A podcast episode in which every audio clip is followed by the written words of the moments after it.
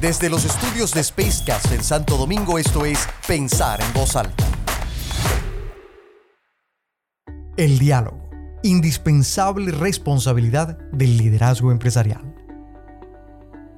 El diálogo, en su concepto más básico, no es otra cosa que una conversación, un intercambio entre dos o más personas que se alternan para exponer sus ideas con el fin de analizar un tema y llegar a alguna conclusión.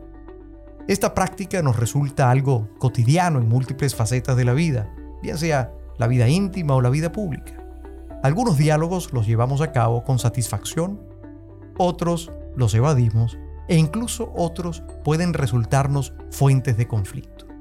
En todo caso, es el diálogo a través del uso del lenguaje lo que nos conecta, nos hace partícipes y nos compromete.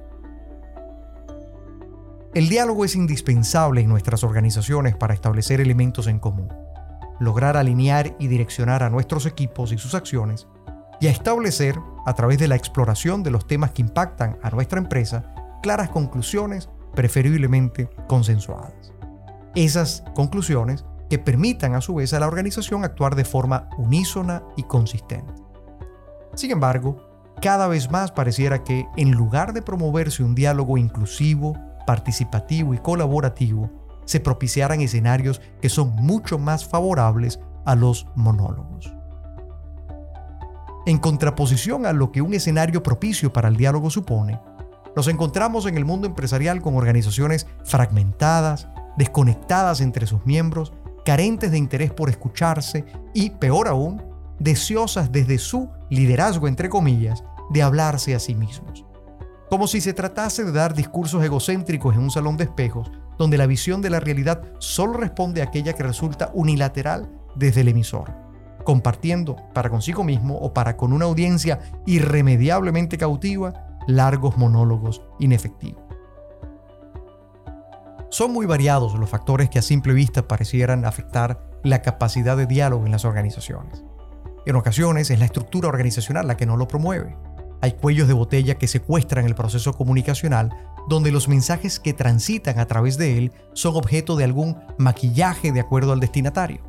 Y otras veces es la falta de instancias lo que no contribuye a ello.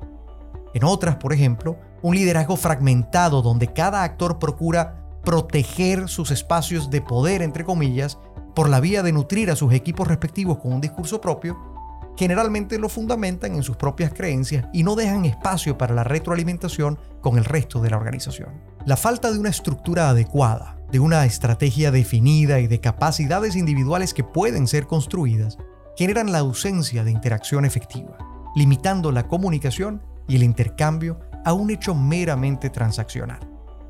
La ausencia de diálogo limita la creación de una visión alineada del negocio y puede llegar a socavar las bases de una organización hasta destruirla.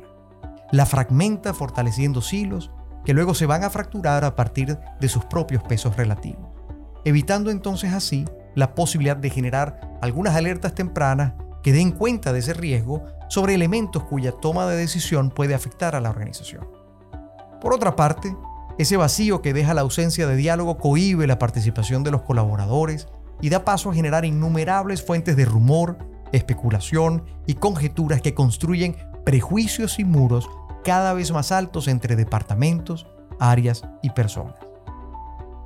Frente a esto, es imperativo comprender la importancia que tiene la necesidad de construir capacidades y estructuras que faciliten procesos de comunicación intraorganizacional, que apunten a generar lo que mi amigo Ramón Chávez llama conversaciones transformacionales. Esa que ocurre entre los miembros de una organización y que debe ocurrir a todo nivel. Tomar esa decisión puede significar la diferencia entre generar ambientes de alta cooperación o ambientes cargados de conflictos, muchas veces silentes, pasivos pero presentes, en detrimento de la velocidad que toda organización necesita hoy para reinventarse ante un entorno tan competitivo, exigente y voraz. La comunicación interna, como muchas veces se le llama de forma tal vez un tanto simplista, toma entonces toda una nueva dimensión, distinta a la visión tradicional. No se trata solo de medios, canales, que si la revista, que si el intranet, que si el boletín, se trata de trabajar con la gente, con sus habilidades, con su nivel de conciencia sobre las responsabilidades e impactos de sus intenciones, de sus acciones y sus emociones.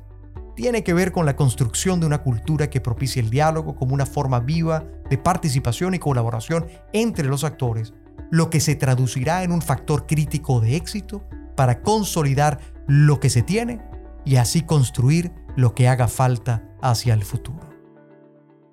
Mi nombre es Tony da Silva y esto fue Pensar en voz alta.